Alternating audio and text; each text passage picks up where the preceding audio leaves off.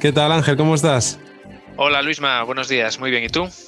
Bien, bien, bien. Bueno, buenos días. Eh, ayer empezamos siendo buenas tardes, casi buenas noches. Lo que pasa es que tuvimos algún problema, algún problema técnico y estamos otra vez aquí de fin de semana repitiendo grabación. Repetíamos, podíamos haber hecho un fake, podía haberte dicho buenas tardes, ahí no estuve, no estuve atento, no estuve listo. no, no, pero bueno, aquí hay que dar, hay que, hay que ser honestos y transparentes con los que nos están escuchando. Bueno, pues nada, oye, aquí em, intentando salir de esta situación que todos estamos viviendo, como, como también comentábamos ayer. Y, bueno, pues eh, gracias por, por, tu tiempo, doblemente además. Eh, ¿Qué tal por Barcelona? Muy bien, la verdad. Eh, ayer te comentaba que estábamos eh, pendientes del resultado de, una prueba de PCR de, Belén porque había sido contacto de, un positivo. Hoy ya sabemos que es negativo. Hace un día, ya sabes que aquí el invierno es casi como la primavera en Asturias, ¿no? Entonces está el cielo azul, brilla un poquito el sol, entonces pues muy bien. Vida mediterránea. Muy bien, aquí en Gijón hace un día también eh, muy bonito. ayer estuvo lloviendo, estaba un poco feo, pero hoy nada, ya sabes, aquí cambia rápidamente, rápidamente el tiempo. Em, bueno, para poner a la gente en contexto, em, Ángel Suárez, que actualmente trabaja en, SEAT en Barcelona, en la planta de Martorell, eh, ha sido siempre uno de los em, incitadores eh, y seguidores fieles a, a, este movimiento de Asturias Power y también fue un el provocador del contacto que, desde casi también al principio hemos tenido con, en este caso con Fermín, ¿no? que, con Fermín Soneira, que ya estuvo aquí en el, en el podcast, un referente para, para, todos en el ámbito de la ingeniería y de, y de la automoción por su posición actual. Em, siempre hacemos una, una, misma pregunta a, los, eh, a los invitados sobre, sobre Asturias. en este caso tú llevas ya muchos años fuera de la región, pero mantienes contacto con, porque tienes aquí amigos, lógicamente, familia. Pero, mm, pero ¿qué opinión tienes sobre Asturias? Y, no sé si, si, ves posibilidades de, que nos eh, posicionemos de alguna manera en, esta situación actual de cambio tan grande que está habiendo, no solamente a nivel tecnológico, sino yo creo que a nivel social, global. Em, ¿Cómo ves Asturias, Ángel? Pues mira, Luisma, sí, es una pregunta que, ya conozco, ¿no? Como bien dices, que haces a, todo el mundo. Y, quizás eh, tengo un sentimiento encontrado porque al estar fuera, llevar tanto tiempo fuera como, como dices, me deslegitima quizás un poco, ¿no? Para, opinar. Siempre parece que es muy fácil, ¿no? Que venga alguien de fuera a, criticar o a decirte, pues yo haría esto así o haría esto de, otra manera. Y, entonces es algo que, que me cuesta un poco a veces, ¿no? Yo recuerdo que hace poco más de dos años pues me hiciste la misma pregunta un poco de qué visión tenía para el futuro de Asturias para hacer un pequeño vídeo y recogerlo en, tres minutos y lo voy a rescatar porque ha cambiado muchísimo ¿no? el mundo desde, desde hace dos años y yo recuerdo que en el vídeo pues te decía que por qué no ser eh, creadores de, la experiencia Asturias ¿no? y, aprovechar un poco todos esos edificios históricos por decirlo de alguna manera, todas esas instalaciones pues derivado de la actividad minera, de la actividad del sector de la metalurgia, para darle una segunda oportunidad a esos edificios y, crear, pues, no sé, espacios de, coworking, donde quizás, pues, ¿no? En el mundo futuro, los nómadas digitales, que tú puedas ir moviéndote un poco por, todo el mundo, por donde quieras y, trabajar en, remoto, trabajar de forma colaborativa con, con equipos en, red y complementarlo, pues bueno, con una experiencia gastronómica, con una experiencia de contacto con la naturaleza, con todas las posibilidades ¿no? que tenemos en, un territorio tan, tan pequeño en extensión, pero tan rico en, contrastes como, como es Asturias. ¿Qué pasa? Pues que un año después de, poner esta idea encima de la mesa, detrás de la pantalla, por decirlo de alguna manera, pues viene el COVID y lo cambia todo, ¿no? aparece pues la, incertidumbre, la inseguridad. yo creo que ahora los espacios de coworking tengo uno aquí muy cerquita de casa que, ya ha cerrado, ¿no? Pues, pues cada uno se, mete más en su casa, sí que se potencia el, trabajo online, pero, bueno, supongo que volverá en, algún momento, pero esa, esa idea loca, por decirlo de alguna manera, pues parece que cae en desuso. Y luego esta semana, hace dos días, pues vemos el, spot o viendo el spot de, Cruzcampo, ¿no? que ha dado mucho para muchas publicaciones, para mucho debate, utilizando reviviendo ¿no? a, Lola Flores. A mí una frase que me gustó mucho, ¿no? que es el de masajea tus raíces, que ahí siempre encuentras algo bueno. Y yo creo que es en, lo que nos tenemos que basar como en Asturias, ¿no? O sea, tenemos unas raíces pues muy fuertes eh, y muy variadas hay muchos contrastes en, la región, ¿no? Yo creo que no podemos olvidar pues toda la gente que vive del mar, toda la gente que vive del campo, toda la gente que vivió en su día del sector de la minería y, luego esa transformación que se está llevando a cabo, ¿no? Con, un montón de, acciones de las que yo no tenía conocimiento y que conozco gracias a este movimiento que has iniciado de, Asturias Power, que conecta personas y conecta experiencias también y he sido consciente pues de, de que se están haciendo cosas muy bien y estoy seguro que a a, medio plazo van a dar, van a dar sus frutos. ¿no? Ayer también te comentaba la importancia de, para llevar esto a, buen puerto, ¿no? Los cambios no son de hoy para mañana, entonces la, base de todo en, la cantera, ¿no? Que me gusta llamar, ¿no? La educación, en, los peques. Yo creo que si se sigue trabajando bien a nivel educativo, pues aprovechamos ahora las nuevas tecnologías, que los chavales ya desde que sean pequeños pues puedan trabajar a lo mejor en, proyectos multidisciplinares adaptados a la edad de cada uno, eh, trabajando en remoto pues con, niños de cualquier parte del mundo, ¿no? Ahora está muy fácil conectarnos, estamos a un golpe de clic de, pues de conectarnos con, chavales de, cualquier parte del mundo y ir así un poco entrenándoles, ¿no? O acostumbrándose pues a buscar las oportunidades fuera, a intercambiar información y a, tratar de, aprender de, ejemplos que luego poder repercutir en, casa. Por desgracia no tengo la receta mágica y, por eso te decía al principio, ¿no? No quiero caer en el error de, dar lecciones de se debería ir por aquí o, por allí, no lo conozco, pero me alegra muchísimo que haya un grupo de, personas con tanta ilusión pues trabajando para, que esto pues eh, cambie o, mejore y el, el, futuro de Asturias pues, pues sea cada vez más, más próspero. Sí, fíjate, o sea, esa idea que, comentabas eh, en ese vídeo, em, que aunque ahora en la práctica es complicado porque no, no hay movilidad y es, em, es difícil em, que, que, se produzca ese trasvase, digamos, geográfico de personas que vengan de, de un sitio a otro, pero yo creo que tiene mucho sentido, ¿eh? es decir, al final Em, cuando esto pase, que esperemos que pase y que, mm, volvamos un poco a esa normalidad que teníamos antes de, poder convivir en el trabajo y a nivel social con las personas, em, pero esa posibilidad de hacer también revivir em, estos espacios que comentabas y que fuesen centros de intercambio de, eh, de conocimiento, de experiencias, en las que igual, como bien decías, empresas de afuera puedan tener un equipo deslocalizado aquí y que ese equipo disfrute del entorno y, se nutra del conocimiento de otras personas, de, otros profesionales. Yo creo que tiene muy, o sea, tiene mucho, mucho recorrido. ¿eh? Yo cuando lo comentaste en su día lo veía como una acción em, muy practicable y muy real. es quizás lo único es una, idea muy general, ¿no? Luis Mesa, es consciente que es montarlo ahí en general, luego hay que llevarlo a la práctica concretando o acotando, ¿no? Que es la parte, la parte complicada. Complicada, eso es. Bueno, Ángel, y, mm, y, qué fue del Ángel eh, que se crió en, Asturias, en Oviedo, eh, que fue creciendo, que fue experimentando, que fue formándose y que, y que ahora ya lleva unos cuantos años desarrollando su actividad profesional en, Barcelona, en este caso en, SEAT, en la planta de Martorell. Em, ¿Qué recuerdos tienes de, esa infancia obetense? Pues muy buenos, la verdad. Ya sabes que yo también soy bastante defensor de, la tierra, ¿no? La mínima que tengo oportunidad de, ejercer como embajador, pues ahí estoy pues contando las bondades de, Oviedo y, de Asturias. Y los recuerdos de la infancia, pues, pues son buenísimos, ¿no? Yo nací en Oviedo hace un poquito más de, de 40 años ya. Y, me crié, pues bueno, pues eh, iba al colegio San Ignacio, jesuitas.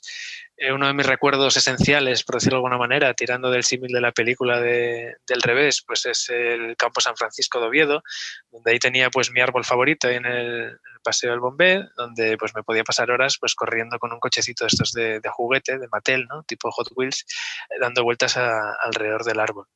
Después, pues en el cole, pues eh, siempre me gustaba mucho pues, todo lo que tenía que ver con, las matemáticas, con, química, con, física y, ya me iba un poco tirando hacia el lado de, la ingeniería. Y, hay algo muy curioso que siempre cuento en las charlas de, orientación a, los chavales de bachillerato del cole cuando, cuando me invitan a, transmitir un poco mi experiencia o, mi testimonio. Y es que a pesar de que me gustaban mucho los coches y desmontar los juguetes y jugar con el tente y, el Lego de pequeño, pues a mí no se me había pasado por la cabeza estudiar ingeniería industrial. Eh, hoy soy ingeniero industrial. Y esto era porque no me atraía el nombre, ¿no? Siempre lo cuento que la palabra industrial pues me traía un poco a la mente pues eh, chimenea ¿no? Eh, y, no me gustaba, me parecía más atractivo pues eh, ser ingeniero de caminos o telecomunicaciones o, aeronáutica. Y en una charla precisamente con 18 años, una charla con 17, vamos, una charla en el cole, de un exalumno que era ingeniero industrial, trabajaba en, Citroën en, Vigo, pues nos hizo ver un poco ese carácter generalista de, la ingeniería industrial y, como solemos decir, pues aprendes un poquito de muchas cosas en lugar de especializarte en un tema en, concreto. Dicho de otro modo, quizás me, permitía retrasar un poco la decisión de que quería ser de mayor.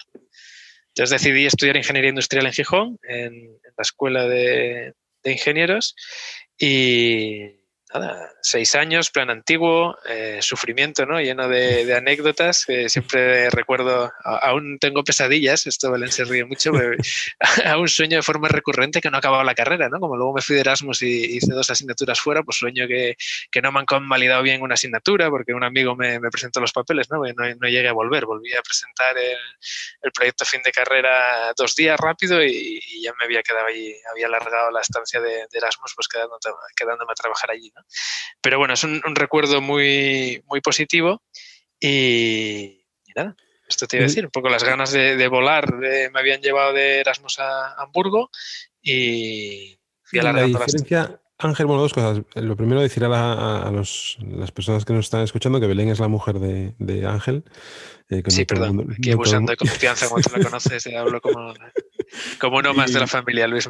Y, y segundo, eh, diferencia entre entre eh, lo que te encontraste a nivel eh, formativo, educativo en, la EPI, en Gijón, en, Asturias, y lo que te encontraste en, Alemania? Pues dos mundos muy diferentes, ¿no? Yo creo que cualquier persona que haya tenido la oportunidad de disfrutar de un Erasmus eh, en una carrera técnica, pues supongo que todo el mundo te dirá lo mismo. Y es la, la, diferencia que existe en cuanto a una orientación eminentemente teórica ¿no? en la Universidad Española frente a una orientación más práctica en, en Alemania. Ya te digo, yo me fui allí a hacer el proyecto fin de carrera y, dos asignaturas. Lo primero que me sorprendió de las asignaturas es que los exámenes eran orales, eh, pues un examen de, de máquinas térmicas no tenías que resolver el problema, sino que simplemente tú te sentabas con el profesor y le explicabas cómo enfocarías ese, esa resolución. ¿no? Pues con estos datos podría calcular esto, de aquí obtengo esto, y luego ya entraría para ver cómo puedo diseñar esto. En lugar de tener que estar pues dos horas, eh, como te comentaba antes, ¿no? en esa pesadilla en el, el aula de exámenes que teníamos ahí en, en Viesques, ¿no? con capacidad para mil, mil cien alumnos en esos grandes exámenes de cálculo, de álgebra, ¿no? Se juntaban generaciones y generaciones compartiendo, compartiendo mesa. Entonces, para mí ese fue el principal, el principal choque, ¿no? Que en Gijón también es verdad que tuve la oportunidad también de tener asignaturas como proyectos eh, en, las que era eminentemente práctica también, ¿no? Nos juntábamos por grupos, nos dividíamos los trabajos y salíamos al mundo exterior, ¿no? Y, visitábamos eh, empresas, ¿no? Yo recuerdo pues haber estado en Tresa, yo recuerdo haber estado en el Tallerón de Duro Felguera, recuerdo pues haber visitado empresas en Asturias y haber hecho trabajos también un poco con orientación práctica. Pero al final la evaluación o el peso grande de la evaluación es siempre con el examen escrito, ¿no? Y algo que en Alemania pues yo no hice ningún examen escrito, todos fueron orales y, está mucho más enfocado a ese mundo empresarial, ¿no? Luego también el proyecto fin de carrera existían pues infinitas posibilidades de hacerlo en una empresa. En mi caso, pues yo aposté por Airbus y estuve esperando un par de meses a, a ver si se aceptaba mi, mi, solicitud. No fue posible y, lo acabé haciendo en la universidad, como lo hubiera podido haber hecho en, en Gijón también, pero, pero existe todo, todo ese campo. Y, y, luego, pues sabiendo que tenía la inquietud de Airbus, pues a través de mi tutor, que era un chico que estaba haciendo ahí su doctorando, pues eh, tuve un abanico muy grande de opciones para escoger como prácticas, ¿no? Había mucho, mucho contacto de la universidad con, las empresas, y no solo con grandes empresas, sino también con, pymes, ¿no? con, pequeñas ingenierías. Quizás eso haya cambiado ahora también en España o, en Asturias, pero en mi época pues ese salto no, resultaba tan, tan sencillo. Ayer, ayer me contabas em, el motivo de ir a Alemania. Bueno, uno de los motivos, ¿no? Que, que, hubo ahí también una conexión familiar. Sí, em, sí ayer, ayer, te contaba un poco, pues bueno, mi abuelo por parte paterna, que no tuve la suerte de conocerlo, ¿no? Falleció cuando yo tenía dos o tres años, con lo cual no tengo más recuerdos que, las fotos que veo en, sus brazos, pues era, era Ferreiro. De hecho, todavía hay a día de hoy algún que otro balcón en Navia que, conserva pues barandillas eh, hechas por, por, mi abuelo y también pues era, era mecánico, ¿no? Pues, eh, revisaba pues, motores, eh, camiones, coches y, mis padres, mis tías siempre me contaban pues, que mi abuelo tenía mucha admiración por, los alemanes, ¿no? que veía que los alemanes eran, eran personas muy inteligentes y, tenía mucha admiración por ellos. Entonces, eso, eso quizás ¿no? de forma inconsciente pues, me iba despertando el gusanillo en, mi interior pues de, estar en contacto con, Alemania en algún momento. Y casi por casualidad, como te comentaba ayer, pues en el verano de tercero de carrera que, consideraba que había hecho buen año, pero bueno, tenía una asignatura, en teoría tenía que estudiar y busqué un poco una excusa, ¿no? De cara a vender en casa a mis padres, de oye, no, voy a estar dos meses de vacaciones sabáticos, sino que voy a aprovechar para apuntarme a clases de alemán y aprender alemán. Entonces, bueno, me, me generó inquietud, luego tuve la oportunidad con la Universidad de Oviedo en curso tándem que organizaba un intercambio con la Universidad de Bochum de, un mes en el, en el verano de, 2003, pues de irme allí y ahí ya tuve claro que, quería que mi destino de Erasmus, porque sí tenía esa inquietud un poco ¿no? de, volar, de, conocer un poco el mundo. También aquí, pues mi padre fue una persona que viajó todo lo que pudo, ¿no? Mucho por España y en el extranjero lo que pudo y, también a lo mejor me, me, inculcó, ¿no? Ese, espíritu aventurero o, de viajar y escogí Alemania, escogí Hamburgo como destino de, del Erasmus y al final, pues alargué la estancia allí hasta tres años que estuve viviendo. Qué bien. Oye, y, el salto de ese salto siempre em, temeroso mm, del primer, del primer trabajo cuando estás eh, formándote, y además eh, en un país que no es el tuyo, ¿no? No es lo mismo estar aquí y buscarte las habichuelas aquí eh, que, bueno, largarte a Alemania, hacer el Erasmus, extenderlo para, para hacer la, mm, el, programa del proyecto fin de carrera. Em, y, encima decir, oye, pues voy a buscarme aquí eh, la posibilidad de, seguir trabajando. ¿Cómo, viviste ese, momento y, cuál fue tu, primer, eh, tu primera experiencia laboral? Pues fue Luisma, eh, si te voy a decir, tuve la suerte que fue un poco progresivo, ¿no? Eh, como al irme a hacer el proyecto fin de carrera, estar en la universidad, pues estás un poco en, una burbuja, ¿no? Tienes tu burbuja Erasmus, pues tienes también más chicos españoles que se convierten un poco en, tu familia, en tu paño de lágrimas o, en tus consejeros. Eh, yo, como te comentaba antes, hice el proyecto fin de carrera en la universidad, compartía despacho con tres chicos, dos de Camerún, un chico de, de Bolivia, pero luego también estaba Wilson, que era un chaval, era un poco mayor que nosotros, que era colombiano, que estaba haciendo el doctorado, que también tenía un poco ese, pequeño soporte del idioma, ¿no? Si tenía algún problema, alguna duda, sobre todo para ese, para ese inicio. Como el proyecto, entre comillas, era relativamente sencillo, ¿no? Era definir una biblioteca con una serie de funcionalidades en, en un lenguaje que se llama modélica para luego distintas aplicaciones, pues eh, me, quise forzar un poco a hacerlo en alemán para irme por lo menos también con ese, con ese bagaje en la mochila del idioma. ¿no?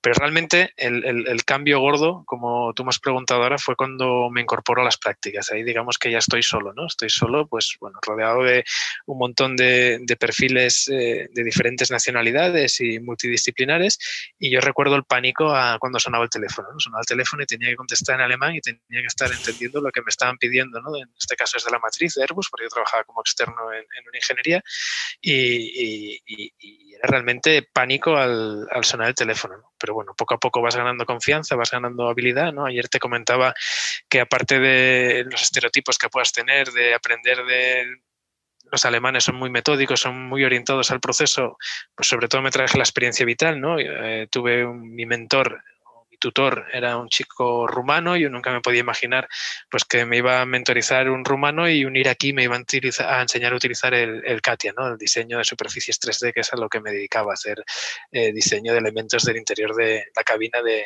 la familia de la 320 o 321, ¿no? como esas cabinas de Vueling que tanto nos quejamos muchas veces porque nos falta espacio en, en las piernas. ¿no?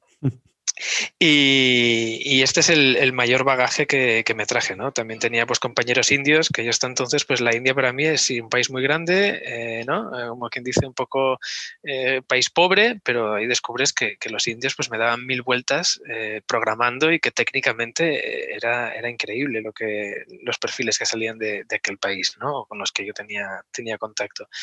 Entonces, muy, muy enriquecedor, ya te digo que fue un poco pues, como cualquiera que sale de su casa, ¿no? Un poco duro al principio, sobre todo por el tema del idioma, pero luego también solemos decir, ¿no? Que al final un ingeniero, pues con un lápiz y un papel, o en este caso con un ratón y un programa de diseño, pues te, entiendes con, con, todo el mundo, ¿no? Y según vas ganando confianza, pues las cosas van cambiando. ¿Y estuviste en Alemania de dos años, dos años y medio? Estuve en Alemania tres, tres, años, tres años en total. Estuve pues eh, poco menos de un año con el proyecto y luego ya enganché directamente con las prácticas y, ya pues a los dos meses de hacer las prácticas eh, mi jefe, el señor Baumann, pues, me propuso si, si, me apetecía pues quedarme un poquito más y le dije que sí y hasta pues verano de 2007 primavera de 2007 ya tenía un poco la inquietud de, ver si podía volver a España y empecé un poco a buscar, ¿no? buscar eh, multinacional alemana por aprovechar ese valor añadido que tenía de, del idioma. Recuerdo que había aplicado para el programa trainee de Siemens, al programa trainee de Bosch. Siemens no tuve respuesta, Bosch sí que entré en la primera fase de, selección y, y, me caí. Fue también un, buen aprendizaje, ¿no? Porque, no sé, como que te crees, eh, dices, bueno, pues yo estoy aquí, pues ahora sé alemán y, entre comillas no me van a regalar el trabajo, pero me va a ser fácil o, se van a pelear por mí, ¿no? Dicho de una manera, es, es una visión completamente equivocada, ¿no? Y quizás ahí pues me confié. La entrevista que tenía telefónica, pues la hice en el autobús de la que volví a casa y aquello fue un desastre, ¿no? Desastre, me quedé fuera y fue una cura de humildad y, y ahí la verdad que también fue la, la, piedra angular que hizo que la siguiente oportunidad que fue SEAT, pues ya ahí dije, esto no lo voy a dejar escapar, ¿no? Entonces ya pues busqué más información, me preparé bien las entrevistas y, y afronté de otra forma el, el, proceso de selección teniendo la suerte pues de, de, de entrar aquí, ¿no? En, en SEAT y de volver a España. ¿Y en SEAT, llevas ya 10 eh, años o un poco en SEAT llevo un, poquito, llevo, llevo un poquito más, sí, desde noviembre de 2007, o sea, he cumplido ya 13 años, o 12 más 1, como diría Ángel Nieto. y, ahí me incorporé a través de, del, del programa Trainee fue mi primer encuentro con, con Fermín Soneira. ¿no? ¿En, qué, consiste ese, ese, programa? Porque yo te, he escuchado muchas, muchas veces hablar de, de ese programa. Eh, ¿En qué consiste ese programa exactamente? De, sí, es, un, es un, programa, un programa muy interesante que además sigue existiendo, ¿no? por si hay algún, algún chaval que, que escucha este, este podcast y, y, tiene interés. Es un programa, digamos, de, de, formación ¿no? que tiene un año de duración en el que tú tienes pues, cuatro estancias en distintos departamentos o áreas de la compañía. O sea, en mi caso, que era un perfil técnico, pues tienes dos estancias técnicas y dos estancias no técnicas, de forma que adquieres pues una, una visión global de, de la compañía. ¿no? Además, tienes una estancia de 15 días en, en la línea de producción, montaje, pues vas a turnos y, y eres uno más, yo recuerdo que son tareas sencillitas, ¿no? Pues colocaba los difusores de aire de, de Ibiza y, luego otra semanita estuve poniendo el, el, lettering, ¿no? Pegando las letras de, de SEAT Córdoba, en, en, en el portón de, de, Córdoba, pero, pero te da una visión muy completa, ¿no? También tienes 15 días de concesionario, estuve en, en Castellana Motor en, en Madrid uh -huh. y tienes una estancia internacional, que yo siempre que alguien me pregunta del programa Trainee, pues el, el mayor highlight es, es, ese programa, es esa posibilidad de la estancia internacional, ¿no? En mi caso, uh -huh pues está vinculado a las tareas que, que haría en el futuro una vez que acaba tu programa de, rotación, que te, campo de prestaciones y, aerodinámica, y, estuve en el túnel de viento de Volkswagen en, Wolfsburg, una instalación, pues, no sé, de, de, los años 60 o, o 70, ahora hace un par de años que han estrenado un túnel nuevo, pero aquello fue una pasada. O sea, como ingeniero, si te gustan los coches, pues te ves en, en, un sitio que tiene un acceso tan restringido, ¿no? Porque trabajas siempre en una fase de desarrollo, una fase muy temprana, ¿no? A tres, cuatro años eh, antes de, lanzar el producto, cuando ya empiezan las primeras ideas, los primeros bocetos, o, simplemente tienes un modelo de proporciones sobre el que vas buscando los, los puntos duros que, que, quieres respetar desde el punto de vista de, de aerodinámica. Eh, en mi caso, pues fue a finales de 2008, con lo cual era la fase inicial del Golf 6, que se lanzaría en 2012, y también del facelift o el restyling que llaman del, del New Beetle. Además, con gente ya con, mucha experiencia, ¿no? que, que, se han jubilado hace cuatro o cinco años, pues eh, poder disfrutar de empaparme de, toda esa experiencia de, esta gente que tenía muchísimas, muchísimas horas de vuelo, ¿no? como, quien dice, pues fue, fue un auténtico privilegio y un auténtico placer ayer te contaba que eh, tampoco tenía nada mejor que hacer aquellos dos meses, ¿no? Y, pues cuando había ensayos de túnel de viento el sábado o algún ensayo de, túnel previsto por la noche, pues yo hacía esas horas, ¿no? Entre comillas, porque era puro aprendizaje, ¿no? Y todavía guardo con mucho cariño pues la libreta donde apuntaba los, los resultados o, las cosas que me llamaban la atención, ¿no? Y de vez en cuando le echo, le echo un ojo. Entonces, eh, los recuerdos sobre el programa Trainee pues, son muy, muy buenos, ¿no? Y luego también... Perdona, no, no, dime, dime. No, no, te iba a decir que también te permite, pues eso, eh, aparte de la visión global, pues una red de, contactos que luego en, es una gran empresa, ¿no? Te permite mucha movilidad y te facilita mucho las cosas. Claro. Y, una vez que acabáis ese, ese programa de trainee, em, te, digamos, te, te, llaman a capítulo nuevamente, entiendo, en, en, en el sitio, en, SEAT en este caso, y ahí Correcto. Te, ofrecen o, o, ya te dirigen, quiero decir, te, dan un abanico de, de, posibilidades dentro de tu especialidad, o sea, de tu, tu currículum, o, te preguntan, o, no, te dicen, Ángel, tú para aquí. No, esa parte ya está predefinida. En, el, dentro del proceso de selección para el programa de trainee sí que te preguntan, ¿no? ¿Tú dónde te ves más? ¿Te ves más orientado hacia la producción, hacia la calidad, hacia el I +D? Yo ahí lo tenía claro, ¿no? También te comentaba ayer que para mí SEAT era ese gran desconocido. Yo sabía que era una marca de coches española, pero desconocía que existía un centro técnico con más de mil empleados y con las instalaciones que tenemos en centro técnico y mucho menos el, trabajo que se hacía allí. ¿no? Entonces fue precisamente en ese trabajo de investigación que te mencionaba antes para, preparar la, entrevista cuando descubrí eh, todo lo que se hacía en el centro técnico. Entonces en, esas pruebas, en esa entrevista, en ese assessment center que tuve, yo tenía muy claro que quería ir a, a I+.D. ¿no? Dentro de I+.D., pues yo recuerdo en mi, en mi año entramos pues 10 eh, personas y dos íbamos para I+.D., había una vacante en vehículo completo con Fermín y otra en el departamento de desarrollo eléctrico. Eh, bueno, a mí me orientaron hacia, hacia Fermín, tuve la entrevista final con él, fue, fue el momento que conocí a, Fermín y, ayer te comentaba, ¿no? Quizás escuchando también el, podcast de Fermín y la experiencia que él había tenido, pues eh, puedo entender que, que, me diese la oportunidad, ¿no? Por, por similitudes, eh, haber estudiado en, en la escuela, haber compartido profesores, asignaturas, porque habíamos estudiado el mismo plan, eh, la estancia en Alemania, eh, también trabajar en una multinacional, ¿no? Eh, y bueno, ahí tuve, tuve ya la oportunidad con Fermín que, digamos, antes o durante ese programa de rotación del programa Trainee, todas las estancias estaban muy enfocadas a mis futuras tareas.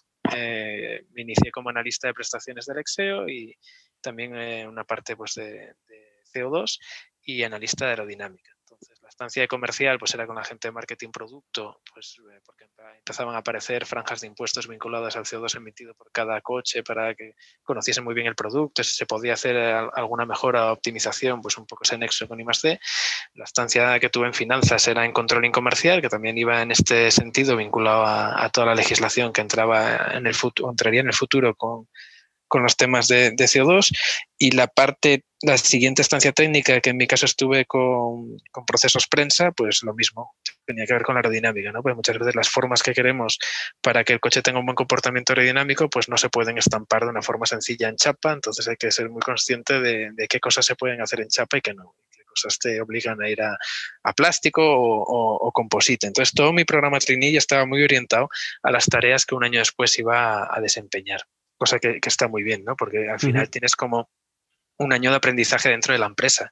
Eh, he tenido mucha suerte ¿no? de poder disfrutar así. No es como llegar al uso, tomas tu puesto de trabajo y ya aquí empieza a, ¿no? a, aportar o, a buscar. No, yo tuve ese acompañamiento durante un año para entender un poco el, negocio, la visión de la compañía y luego también tuve la suerte, pues aparte de, Fermín, pues que ha ido siempre pues eh, apostando por mí y, dando soporte, pues... Eh, dos personas como Juan Maliria y Pera Vidal, que eran mis jefes entonces, que tienen un conocimiento técnico y un expertise, ¿no? utilizando la palabra en inglés, muchísima experiencia y además les gusta transmitirlo, que también me fuesen haciendo un, acompañamiento y, una formación, pues eh, permitiéndome ir teniendo el, desarrollo dentro de, la empresa Claro. Qué, importante es eso de, tener, em, digamos, mentores eh, eh, y, que, en, el, en, el, inicio de actividad profesional de, en cualquier organización tengas un equipo, digamos, dispuesto y predispuesto a, ayudarte ¿no? en, ese camino que, que, lógicamente no es fácil muchas veces. Fundamental, Luisma, el poder tener eh, un apoyo que, que, no sé, es como una seguridad. ¿no? Yo también antes te mencionaba las charlas de orientación a a, los chavales de, bachillerato y siempre les digo lo mismo, ¿no? Es el símil de que el pájaro cuando está en, el árbol pues no tiene miedo a caerse porque su confianza no, está en las ramas sino en sus alas, ¿no? Y que en el cole pues les han dado las mejores alas y ahora está en su mano utilizarlas, ¿no? Pero cuando tú tienes tus alas y las utilizas en la empresa también está, bien saber que tienes una rama fuerte y sólida a la que puedes volver a refugiarte y que te da, que te da cobijo, ¿no? Y esa figura de, del mentor a mí me parece pues muy importante y, estoy muy agradecido a, las personas con las que he tenido la suerte de, encontrarme y que me acompañasen.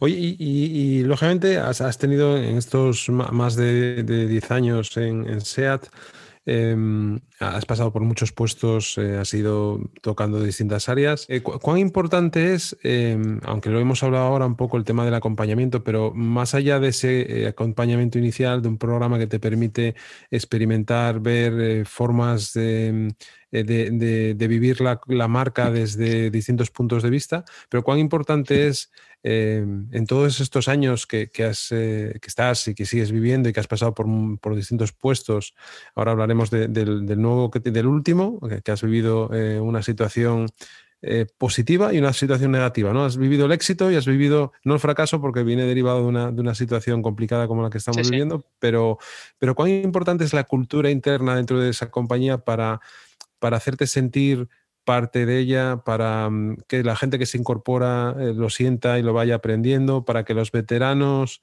em, ayuden y estén alineados con los más jóvenes. Eh, ¿Cómo ves esa parte? Que a mí siempre me parece súper complicada, que es la gestión de las personas y de los equipos. Me parece de lo más difícil que hay en, una, compañía. Eh, pero ¿cómo se vive de manera interna? Eh, pues es fundamental, ¿no, Luis? A mí también me parece apasionante, ¿no? Y al igual que yo creo que ayer también te comentaba que si no hay diversión, pues no hay aprendizaje enfocado a los niños, pues yo creo que en, el entorno laboral, si no, si no hay confianza, pues no hay resultados, ¿no? O, es mucho más difícil que, que, lleguen los, los resultados. Y, el poder tener esa cultura en la que eh, tú puedas comunicarte de forma transparente, en que los caminos de escalación sean claros, eh, tener la libertad de, poder opinar y, decir cuál es tu pensamiento en cada momento sin que por eso seas eh, pues, eh, apartado, eh, pues es, fundamental. ¿no? Esa, confianza, esa transparencia tiene que ser la, base para, alcanzar el, éxito o asegurar los, resultados. Y, de cara a la gestión de las personas, pues es lo mismo. Tú tienes que crear un clima en el que cada persona pueda crecer con confianza y pueda ir desarrollándose y, simplemente pues tenga el acompañamiento de, poder ir guiándole en, cada momento, pero, pero siempre trabajando en, conjunto. Oye, y, y háblanos un poco, lo comentaba ahora, de, la situación, es decir, has estado en la última etapa antes del cambio en la posición en la, que estás ahora, eh, vinculada más al ámbito de mm, planificación de, de producción. Eh, háblanos un poco de esa última etapa eh, más vinculado con, con el producto en, planta o en, eso que va a salir ya a mercado y sin embargo lo que estás haciendo ahora que está más en el ámbito en el que te iniciaste dentro de SEAD, que es en el ámbito de, innovación. Pero cuéntanos esa experiencia, eh, esa experiencia que, comentábamos ayer también de, vivir un éxito y, y, de ver, ver que ese éxito al final, como muchas otras etapas de la vida, es efímero, ¿no? Sí, bueno, en este caso también va un poco ligado, como te decía antes, al programa trainee, ¿no? Dentro de esa estancia no técnica, pues tuve la oportunidad de, hacer la estancia de finanzas con Jerónima Rodríguez Curiel, eh, que es una persona también, ayer también hablábamos, ¿no? Un poco de, la presencia de, la mujer en, el sector o ámbito técnico, pues mi antigua jefa Jero es ingeniera química, toda su vida en SEA, donde entró en, ingeniería de procesos ¿no? en la fábrica, luego también pasó pues, por finanzas, también pasó por SEAT Deutschland, tiene la visión del, importador, tiene una visión global de la compañía eh, brutal y en la actualidad pues, es responsable del departamento de, marketing, producto y, planificación y precios en SEAT, que no es, que no es poca cosa. ¿no? tuve la ocasión de conocer a Jero en, mi rotación del programa trainee y, pues, eh, hace un par de años en 2018 pues me, llama y me ofrece la, posibilidad pues, de incorporarme como responsable de, planificación de, ventas, que es algo muy diferente a lo que estaba acostumbrado a hacer. No no me lo, iba a decirte que, no lo tuve muy claro, ¿no? O sea, me lo pensé un poquito por, por los miedos, las reticencias que tienes a, a, probar, a experimentar, a salir de la zona de, de, confort, me lo pensé un poquito, pero luego pues vi ahí un componente eh, a futuro, ¿no? De, de tratamiento de, datos y dije, ¿por qué no? Seguro que esto pues me, me, puede gustar igualmente. Y descubro un mundo pues muy diferente, ¿no? De, trabajar eh, era un poco como Marty McFly, ¿no? de, vuelta de viajar en el tiempo, ¿no? de trabajar siempre con tres, cuatro años por delante en, lo que es el desarrollo de, del producto a estar con, con, las trincheras, ¿no? O con la primera línea de, fuego, que es en este caso la, la fábrica, la producción y, y, las ventas, donde pasan cosas cada día, ¿no? Pues, y más en, en un año como el, el, que cerramos en 2020 con, con, el COVID, pues si no tienes lockdown en países europeos que no te permite abrir concesionarios y hacer las ventas, pues tienes problemas con, proveedores o, con el flujo de, materiales y tienes que reajustar un poco tus, tus planificaciones y, luego además, pues teniendo siempre en cuenta que tienes un montón de gente detrás, eh, tus planificaciones o, las ventas son la base luego de, de, la producción y del trabajo de muchas personas, que te crea pues una, una presión eh, añadida. Como bien decías, pues eh, tuve la suerte de llegar eh, en 2018 cuando las ventas pues eh, iban subiendo, ¿no? La, la marca SEAT pues está viviendo un momento muy, muy bueno. También ahí había pues algún que otro ajuste, ¿no? Derivado de la introducción de, del BLTP, pero, pero bueno, en general era una planificación a, al alza, ¿no? En, en, tiempos de bonanza que pues acabó en 2019 pues con el récord de, de ventas de SEAT y, y, el orgullo ¿no? pues de, de, haber pertenecido a un equipo que es que había planificado pues la mayor cantidad de bueno, la producción que nos permitió alcanzar ese, ese récord y en 2020 es pues todo lo contrario, ¿no? Las circunstancias de, de, COVID que hablamos ahora, pues eh, hace que en dos años, que puede parecer un tiempo relativamente corto, pues haya tenido la suerte de participar en el mejor año de la historia de SEAD y en el peor año de la historia de SEAD, como fue el abril de, de 2020, y de vivir también lo que es la planificación a, la baja, ¿no? Eh, un mundo de, contrastes, pero, pero muy enriquecedor. O sea, me, me ha dado un aprendizaje ya no solo a, nivel técnico de entender cómo funciona el, negocio de verdad, ¿no? porque al final es estás muy pegado al negocio en una figura a veces un tanto incómoda porque eres la conexión, eh, perteneces al departamento comercial como planificador de ventas, pero eres el nexo entre tus compañeros de ventas y los compañeros de logística, que es la fábrica de, producción. Entonces, pues en ocasiones para tus compañeros de venta, dicho así de mala manera, eres el, el cabrón que no les da producción y, y, para tus compañeros de producción eres el cabrón que les mueves las demandas arriba y abajo. ¿no? Entonces, eh, pues ha sido una experiencia pues muy, muy enriquecedora, pero a mitad del año pasado, cuando se también circunstancias de, la vida, ¿no? Me gusta llamar pues un cisne negro, pasa algo inesperado que tiene pues consecuencias muy, muy drásticas, pues se me planteó la opción de, volver a casa, de volver a I+D, eh, a un entorno conocido, ¿no? Como responsable en este caso del departamento de física del vehículo, es decir, la parte del equipo que llevaba con anterioridad y una parte nueva, como es el desarrollo acústica y, y el desarrollo de pesos, pero con, con, un equipo, la parte de CO2 y aerodinámica haya conocido, un equipo joven, motivado, que había tenido la, la suerte de haber ido formando y, y, el resto de compañeros que también conocía. Y, también estará un poco en, en compañía de, de, Pera Vidal, la persona que te decía que, que me había hecho como, como mi tutor, ¿no? O, o mi acompañamiento inicial en, en la época de I+.D. y, es donde estoy ahora desde hace tres meses, esa vuelta a casa como física del vehículo, muy contento. Muy bien, pues el, el recorrido no está mal, ¿eh? Sí, bueno, es que ya me hago mayor, Luisma. Entonces, al hacerse mayor, uno, uno, va acumulando experiencias para, para contar. Oye, ayer te preguntaba también sobre, sobre el, el, futuro de la movilidad, ¿no? En, en, en general, sé que es eh, complicado eh, vislumbrar y, proyectar, pero bueno, vosotros que estáis en, lógicamente en la industria, en el negocio, eh, aparecen nuevos eh, combustibles, está el vehículo eléctrico, el vehículo híbrido, el hidrógeno, el GLP, o sea, los gases, eh, el vehículo autónomo. Es decir, ¿dónde ves un poco el, futuro de, la movilidad relacionada con, con, un vehículo que que hasta ahora todos eh, teníamos esa sensación también, como comentábamos, de, de, que coges el volante y a todo el mundo le gusta coger el volante y controlar, aunque sea con pedales, el vehículo que, que, que está eh, conduciendo. Pero ¿cómo sí. ves que va a evolucionar todo esto?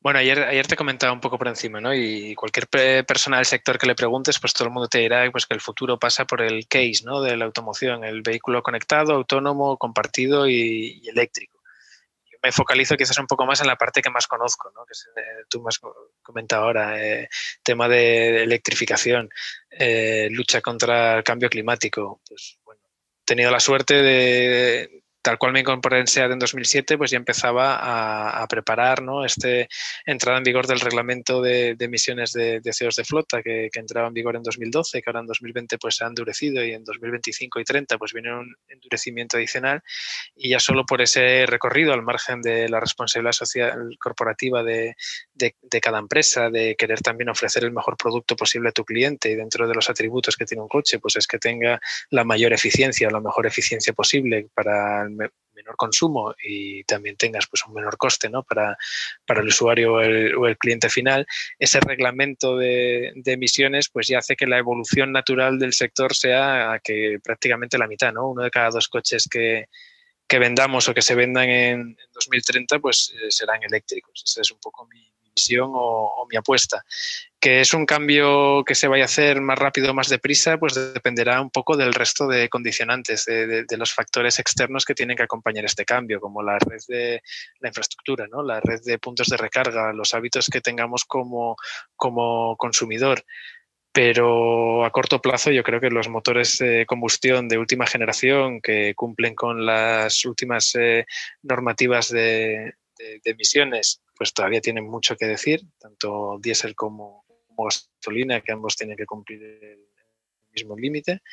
Y en esta fase de transición, pues los híbridos enchufables también tendrán para, para mí un papel muy importante. ¿Por qué? Porque hace hacen un servicio perfecto en esta transición para evitar la ansiedad de quedarme sin autonomía, ¿no? Darme una autonomía de 50, 70 kilómetros con la que yo me pueda mover por la ciudad con cero emisiones, pero a su vez darme la seguridad de que tengo un motor de combustión y no me voy a quedar tirado o no voy a tener que, estar esperando para enchufarme a un poste de recarga o puedo hacer un viaje de Barcelona a Oviedo o de Barcelona a Madrid con, cierta agilidad ¿no? o cierta solvencia creo que a corto plazo, tanto los híbridos enchufables como también los híbridos de, gas, mencionabas del GLP, el CNG, pues tienen unas emisiones equivalentes o, muy inferiores al, motor diésel eh, equivalente con, la misma potencia.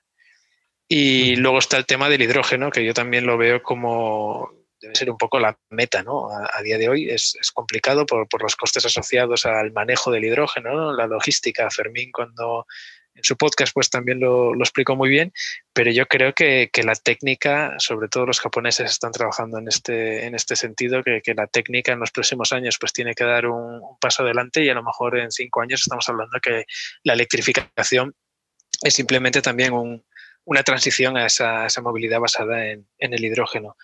Y poco a poco, pues eh, que te comentaba también ayer, el coche eléctrico hoy parece que es un bicho raro todavía, ¿no? Tiene pues eh, incluso un lenguaje de diseño especial y, están muy encasillados en una arquitectura, por lo menos hasta hace un año, y ahora pues hay como un boom, una explosión de que pues todos los fabricantes están ofreciendo ya pues todo tipo de arquitecturas que se adaptan a las necesidades de cualquier tipo de cliente y cada vez vamos viendo que uno de los mayores handicaps que tiene el coche eléctrico, que es la autonomía o los kilómetros que puedes hacer con él, pues va aumentando. Entonces este año ya tiene en el mercado pues eh, coches donde puedes llevar a toda la familia, que te aseguran una autonomía de 400, 500 kilómetros y ya empieza a ser una cosa seria para que un cliente eh, lo considere como opción de compra, ¿no? Un cliente privado. Si pensamos ya en clientes de flota, es incluso más sencilla esa transición, ¿no? Si tú te puedes imaginar pues una instalación de, recarga en, tu lugar de trabajo y, que los empleados pues puedan hacer ese uso compartido de, los vehículos, ¿no?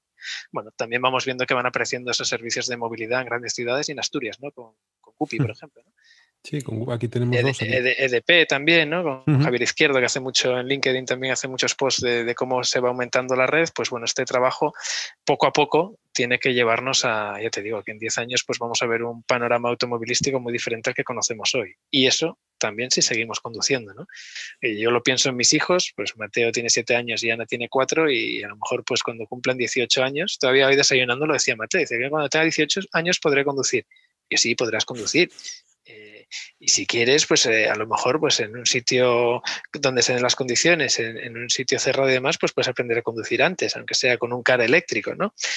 Pero a lo mejor eh, los coches autónomos pues dominan el, panorama y no te apetece o, pues eh, las formas de, movilidad serán muy diferentes. ¿no? Y es una cosa que a mí me parece apasionante y, espero poder tener salud para, ver cómo, cómo va a cambiar este, este panorama. Sí, yo, creo que es un reto para todos, ¿no? Es un reto social, es un reto para las compañías, es un reto para los usuarios porque tienes que acostumbrarte y cambiar hábitos. Eh, para industrias auxiliares vinculadas con, el transporte, no sé, bueno, hay, hay, hay unas variables ahí que, que, como bien dices, esperemos tener eh, fuerza y salud para, para, ir viéndolos poco a poco. Oye Ángel, otra cosa también que me gusta mucho, em, porque además lo transmites en, eh, siempre que, hablo contigo o que te escucho y, que, te, que te sigo desde que publicas lógicamente en LinkedIn de manera eh, más asidua, Em, empezaste eh, a la vez casi que yo empezaba a hablar a un micro que no tenía ni idea ni nunca me había puesto delante de un micro a hacer un podcast. Empezaste a crear contenidos en, cuando nos confinaron, cuando estuvimos en el, estado de alarma eh, con tus hijos sobre, sobre ciencia, ¿no? primero en LinkedIn y ahora ya os habéis liado la manta a la cabeza y habéis pegado el salto a, TikTok, ¿no? multicanal, multicanal, Aquí ya sabes que me gusta, voy siguiendo tu estela. Hay que, hay que innovar, hay que, hay que probar, hay que diversificar y entonces vamos a enredar un poco en comprimir esas píldoras a 15 segundos y ver qué pasa en, TikTok, porque es donde está la gente joven, ¿no? Y un poco el enfoque que, le queremos dar es, esto, ¿no? A fomentar un poco la, ciencia o el gusto por la ciencia en, los más jóvenes. Vamos a ver qué sale ahí de TikTok. Y cuéntanos el, germen un poco de, ciencia en acción, que a mí me parece una, una actividad súper súper chula la que iniciaste ahí. Eh, cuéntanos para que sepa la gente cómo, cómo surgió y, cómo, cómo, se, cómo se viralizó, ¿no? El, el, germen no tiene, no tiene mucho secreto, Luis. Ya verás que más que creador de Ciencias en Acción, soy un divulgador, ¿no? La de Ciencias en Acción pues lo he tomado prestado del colegio. Cuando Mateo pues tenía tres años, eh, allá por marzo abril, desde el colegio se, se organizó la Semana de la Ciencia y dentro de estas actividades que se realizaban se ofrecían la posibilidad de que los padres acompañásemos a, a, los niños y les hiciésemos un pequeño experimento de ciencias juntos. Entonces, eh, yo quise hacer algo vinculado con mi trabajo, entonces, bueno, vamos a hacer algo de aerodinámica. Tengo buenos aliados como Rayo McQueen, como Dusty de aviones y, como Blaze y los Monster Machines, y con eso pues poder construir una, una pequeña historia complementándola con, con el experimento de, de la vela, ¿no? Muy sencillo encendemos una vela y con un secador interrumpimos la corriente de aire con, un brick eh, cuadrado, entonces el aire no, pasa, la vela permanece encendida y si cambiamos a una botella más redondeada, pues el, aire copia la forma de esa superficie y, si es capaz de apagar la vela. Y a los niños les encantó. Entonces, eh, esa recompensa que me llevé de otra vez, otra vez, repetir el experimento, ver la ilusión, la cara ilusión que tenía Mateo de, oye, he hecho esto que le ha encantado a mis amiguitos, y ahí tuve claro decir, esto no me lo pierdo y cada año quiero, quiero venir a hacer ciencias en acción. En 2018-2019, pues tuve la oportunidad de, de, volver allá por el mes de abril a hacer un experimento con los amiguitos de Mateo y en 2019 también a los amiguitos de Ana. Llega 2020, llega abril, estamos confinados y a mí me daba mucha pena no poder hacer el experimento de la vela que había hecho con Mateo, con los niños de tres años, lo quería hacer este año en la clase de, de Ana como me da mucha pena, dije, pues lo vamos a hacer en casa, lo vamos a grabar en vídeo y lo vamos a pasar a los amiguitos por el grupo de WhatsApp de los papás del cole. Y ahí tuvo una acogida muy buena, ¿no? Les gustó el mundo un feedback buenísimo, se viralizó entre el resto de, cursos del cole y dije, bueno, pues vamos a probar a compartirlo con más gente que estará buscando actividades para, para eh, rellenar o, hacer cosas en común con sus hijos, ahora que no podemos salir de casa. Lo subí a LinkedIn y visualizaciones y el feedback fue, fue muy bueno. También mis compañeras de comunicación de SEAD pues le gustó la historia y luego grabamos eh, una pildorita un poco más, más corta que, pues que, tuvo su difusión en, los medios escritos y, en la tele. Y también con un buen amigo mío de Oviedo, Pablo Tresguerres, que, que tú también conoces de, pues me dijo, oye, es que tú ya habiendo creado este contenido ya hay un montón de gente que, está esperando que subas más. Tú tienes un compromiso, tienes que seguir con esto. Y, bueno, y hemos seguido, a los niños les gustaba mucho y, al final pues hemos cerrado el año con, con 20 experimentos que, hemos, subido y 2021 pues de momento lo arrancamos con el TikTok, que no deja de ser pues comprimir estos experimentos que ya habíamos hecho en Ciencias en Acción, pero en, 15 segunditos y en la medida que vayamos teniendo tiempo y que los niños sigan teniendo ganas, pues seguiremos grabando experimentos de, ciencias en acción porque yo creo que es fundamental eh, el, poder eh, meterles ese gusanillo a través del juego y, fomentar esas vocaciones científicas, ¿no? Decía antes también, eh, para mí la educación es fundamental. Eh, ahí depende nuestro futuro, ahí es donde nos lo estamos jugando todo y, en los últimos informes que vamos viendo, pues eh, parece que las ciencias es donde cojeamos, ¿no? Y, que las ciencias no tiene que ser mejor o peor que alguien que sea muy de letras y sea capaz de escribir un buen texto o, que sea capaz de hacer unas ilustraciones muy buenas, pero al menos que se conozca y que parta con las mismas condiciones, las mismas oportunidades, ¿no? Totalmente de acuerdo. Yo creo que la, parte educativa y, de, y que, mm, aparte de, la ciencia, que los críos tengan la posibilidad de descubrir nuevas eh, formas de expresarse, que no tengan miedo a, participar, a, a, trasladar sus pensamientos, sus sensaciones, que es muchas veces algo que no aprendemos, por lo menos en nuestra generación, no se aprendía en el colegio, eh, solo, te exponías en público cuando tenías un examen oral, ¿no? Con, la presión que eso supone, porque tienes también a, los compañeros ahí eh, a veces juzgándote, ¿no? Em, pero, pero yo creo que es algo fundamental y a, poco que a esto le deis continuidad en, TikTok, mm, yo estoy seguro que, vais a tener ahí una audiencia grande porque, porque al final si, tú le das continuidad a algo es cuando, lógicamente, eh, em, empiezas a encontrar un, caldo apropiado para ese contenido, ¿no? que es eh, a veces lo complicado cuando tú creas contenidos, eh, si no tienes audiencia, la audiencia la tienes que ir creando y la, creas en, el, tiempo, ¿no? no es algo inmediato, a no ser que seas alguien que ya tiene un bagaje mm, de seguidores o una comunidad detrás. ¿no? Así que yo por mi parte felicitarte por, por, esta iniciativa porque me parece, me parece maravillosa y yo eso decía, ayer te lo comentaba también, eso decía Marta, mi hija, eh, que, iba a, entrevistar a Ángel, el papá de. Porque claro, tú eres, no eres Ángel Suárez de Sea, tú eres el papá de Mateo papá de Mateo Llana, sí, sí, por supuesto. es el papá de Mateo Llana y los protagonistas son de Mateo Llana. Eh, y, decía que, te dieran muchos recuerdos y que a ver cuándo cuando podíamos ver eh, más vídeos vuestros, ¿no? Así que. Pues a, a Marta transmítele, Luisma, por favor, que cuando cambie un poco esta situación y el COVID nos lo permita, a ver si podemos hacer el experimento que ella escoja, que más le guste, hacemos el experimento juntos, que nos avise con un poquito de tiempo, ¿no? Pues si tenemos que llevarnos el, el Porsche de Playmobil o, alguno de los, de los elementos que utilizamos de, de Atrezzo, pero encantadísimos de, de poder compartir con ella. Muy bien, Ángel. Oye, pues em, es nuestro segundo intento. Mm, te puedo asegurar que esta vez se va a grabar eh, bien la voz de, Ángel, porque fue lo que nos pasó ayer, que la voz de Ángel no se grabó bien por un error mío eh, que tenía el, el, disco duro, bueno, el, iCloud que utilizo para guardar las cosas estaba lleno y con lo cual cuando se puso a guardar la voz de, de Ángel no dijo aquí no hay espacio y eso nos ha llevado a, que he tenido que molestar otra vez a Ángel hoy, domingo por la mañana, para, para grabar este, este episodio. Así que Ángel... No es, molestia, Luis, ya sabes que la única condición era no haberlo hecho por la tarde, a las 4 juega nuestro Real Oviedo, ¿eh? y ese, tiempo era sagrado, entonces yo te dije, si lo hacemos por la mañana no hay ningún problema. Entonces un placer eh, hablar contigo por partida doble este fin de semana. Aprovecho también para darte las gracias por el movimiento Asturias Power que has iniciado y que estás consolidando, ¿no? porque lo, lo difícil no es iniciar cosas nuevas, que también, pero difícil es consolidarlas y darle una continuidad de la manera que, que lo estás haciendo. Aprovecho también para felicitar al resto del equipo, a todas las personas que hay detrás y a todos los que han puesto su granito de arena para que ese evento non-stop eh, haya sido un éxito. ¿no? Ayer también te comentaba que pues yo lo tuve que vivir al otro lado de la pantalla y un poco en diferido. Me pilló el día que hacía de, viaje de, Asturias a, Madrid, pero chapó a la organización, chapó a, todos los ponentes y a todo el contenido de valor que, que aportaron todos los participantes y, un placer. Y aquí me tienes para lo que haga falta. Pues te voy a dar una primicia porque ayer no lo comentamos, pero acaba de aparecer otra red social, fíjate, ¿eh? otra, red social eh, nueva. Cuando piensas que todo está, que esto está hecho, aparece Clubhouse, que es una aplicación que viene de California, como no podría ser de otra manera, em, que se creó en marzo, abril del año pasado y que es una mm, red social de voz. Es una red social en la que te permite crear salas em, de manera automática e interactuar únicamente por voz con aquellos que estén en las salas o que tú te sumes a, otras salas. Escucharás de esto en los próximos...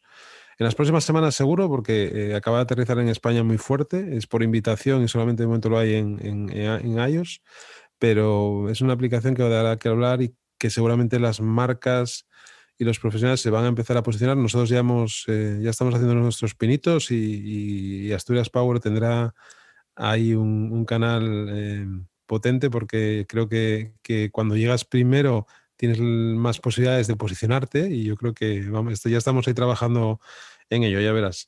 Oye Pues Ángel, Luisma, pues... permanezco expectante porque estando en tus manos seguro, seguro que es un éxito. Estaré atento a las próximas noticias. Sí, sí, ya, ver- ya verás, ya verás. Eh, Ángel, eh, siempre digo lo mismo al final, eh, nos vemos en el camino y además, en este caso, nunca mejor dicho. Un abrazo, Luisma, muchas gracias. Igualmente, Ángel, un abrazo a toda la familia, gracias.